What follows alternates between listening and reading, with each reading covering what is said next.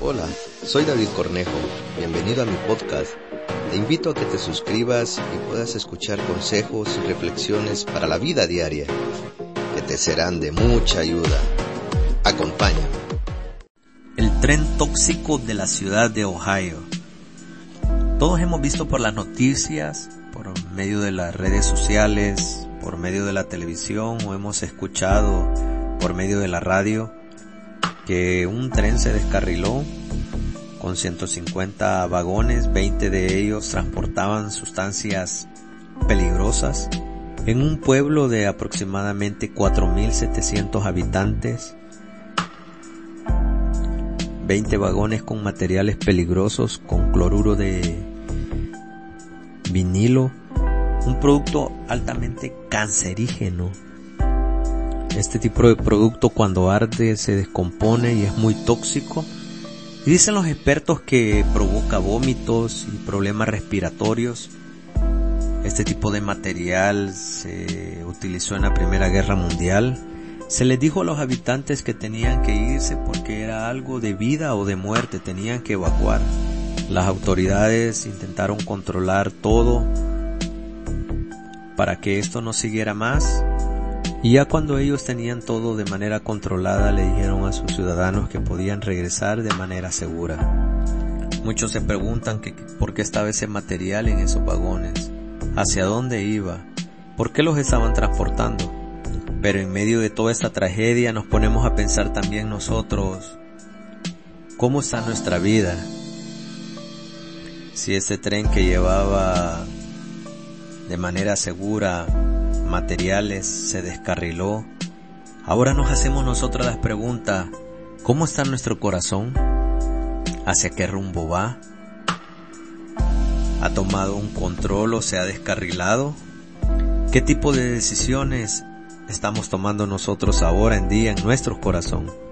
Jesús se topó con fariseos y escribas que ellos decían que cumpliendo ritos y tradiciones ellos se mantenían puros, se mantenían rectos, se mantenían encarrilados. Pero Jesús les dijo, no, eso no es lo importante. Lo importante es ver cómo está tu corazón. Porque el corazón muchas veces tiende a ser perverso y es lo que contamina al hombre.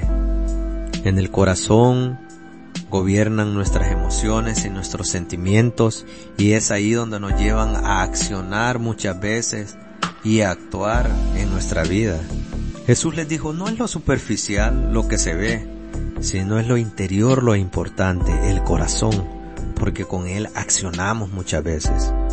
La pregunta es, ¿qué tipo de material en tu interior andas llevando? ¿Llevas odio? ¿Llevas rencor? ¿Llevas rencillas? ¿Llevas odios? ¿Falta de perdón? ¿Resentimientos? Qué material estás transportando tú en tu corazón.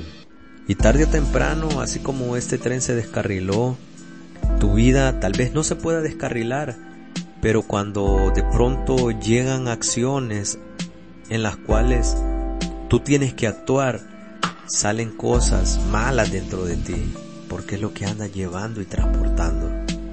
Y así como este tren que contaminó el medio ambiente, así muchas veces nuestra vida contamina a los demás contamina el ambiente laboral, el ambiente familiar, el ambiente entre la iglesia, si te congregas en algún lugar o entre tus amigos. Este tren llevaba vagones con productos que provocan enfermedades respiratorias y altamente cancerígenos. Todas esas cosas que tú llevas dentro de tu vida muchas veces van comiendo, minando y siendo como un cáncer en tu vida, en tu corazón, dañando buenos sentimientos. Así como las autoridades lograron controlar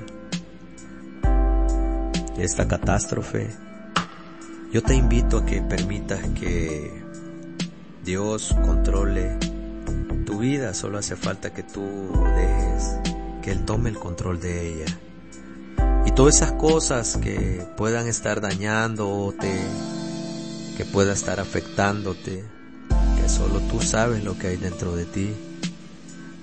Deja que Dios tome el control de tu vida. Y si lo haces con anticipación, créeme que te vas a ahorrar muchas consecuencias, muchos accidentes verbales, pero todo está en que tu corazón pueda estar bien, pueda estar sano. No permitas que las circunstancias de la vida hagan que te descarriles, que de pronto cuando te toque estar ante una situación haga que pierdas la calma, que estalles en ira, que estalles en rencor. Solo deja que Dios pueda tomar el control en ti del tren de la vida en el cual tú estás llevando. Solo deja que Dios tome el control.